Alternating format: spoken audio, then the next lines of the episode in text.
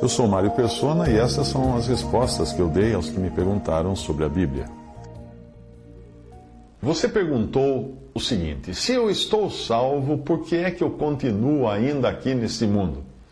Bem, se você ainda não crê no Salvador, a sua primeira razão para estar ainda aqui nesse mundo é, é conhecer a imensurável graça de Deus e ser salvo pela fé em Jesus.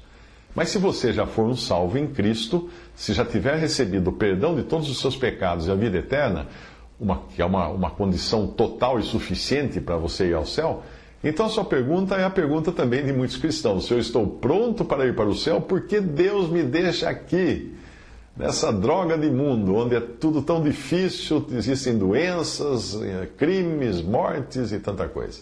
Bem, eu creio que nós estamos neste mundo por duas razões, além daquela que é conhecer mais do amor e da graça de Deus, algo que nós não conseguiríamos no ambiente sem problemas, que é o céu. Então nós estamos aqui no lugar de Cristo agora, neste mundo, assim como Ele está agora no nosso lugar diante de Deus no céu. Nós devemos andar como Ele andou aqui e viver por duas das razões pelas quais Ele viveu aqui.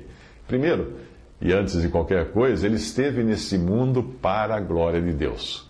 Foi essa a primeira razão da cruz também, da obra de Cristo, foi que Deus fosse glorificado naquilo que dizia respeito ao pecado.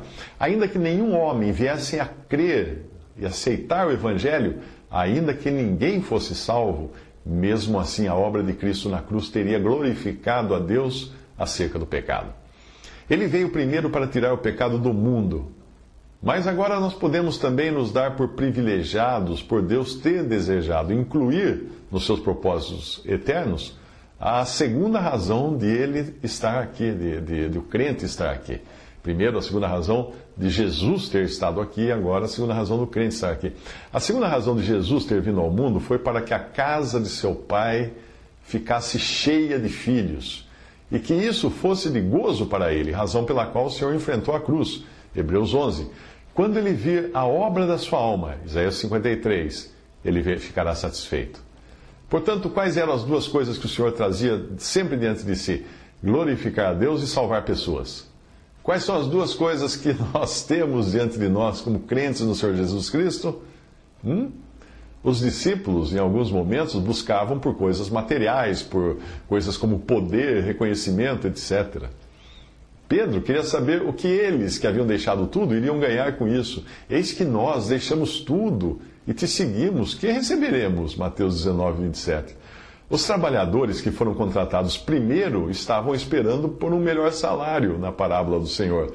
Estes derradeiros trabalharam só uma hora e tu os igualaste conosco, que suportamos a fadiga e a calma do dia. Mateus 20, 12. Uma mãe, uma vez, pediu que os seus dois filhos, discípulos de Jesus, fossem colocados em uma boa posição. Dize que estes meus dois filhos se assentem, um à tua direita e outro à tua esquerda no teu reino, disse ela, pediu ela, em Mateus 20, 21. Outros ficaram bravos, pois cada um queria um lugar de honra. E quando os dez ouviram isso, indignaram-se contra os dois irmãos. Mateus 20, 24. Mas o servo verdadeiro, ah, mostrou a eles, o servo verdadeiro, que é o Senhor Jesus, mostrou a eles que o lugar que eles deveriam ter nesse mundo era o lugar que ele teve. E enquanto muitos buscam por coisas e posição, por coisas materiais e lugares de poder nesse mundo, quem são aqueles que seguem a Jesus e o que eles buscam? Veja o último versículo de Mateus 20. São aqueles que encontraram o que realmente necessitavam. Aqueles que eram cegos e que não pediram por coisa alguma além de ver. Era tudo o que eles queriam, ver. O servo cego de Isaías podia curá-los e ser um exemplo que eles poderiam seguir. O mesmo deveria acontecer conosco. Eu pergunto: nós temos esses mesmos dois objetivos diante de nossos olhos, diante de nós?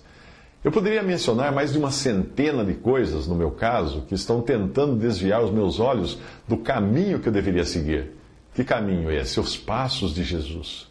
E Jesus, parando, chamou-os e disse: Que quereis que vos faça? Disseram-lhe eles: Senhor, que os nossos olhos sejam abertos. Então Jesus, movido de íntima compaixão, tocou-lhes nos olhos e logo viram, e eles o seguiram. Mateus 20, 32 a 34. Finalmente, existe ainda mais uma razão para ainda continuarmos aqui neste mundo, e é a mesma para muitas coisas que nos acontecem e não, não entendemos. Pedro, voltando-se, viu que o seguia aquele discípulo a quem Jesus amava, e que na ceia se recostara também sobre o peito de Jesus. Aí ele disse a Jesus: Senhor, e deste, que será? Disse-lhe Jesus: Se eu quero que ele fique até que, que eu venha, que te importa a ti? Segue-me tu. João 21, de 20 a 22.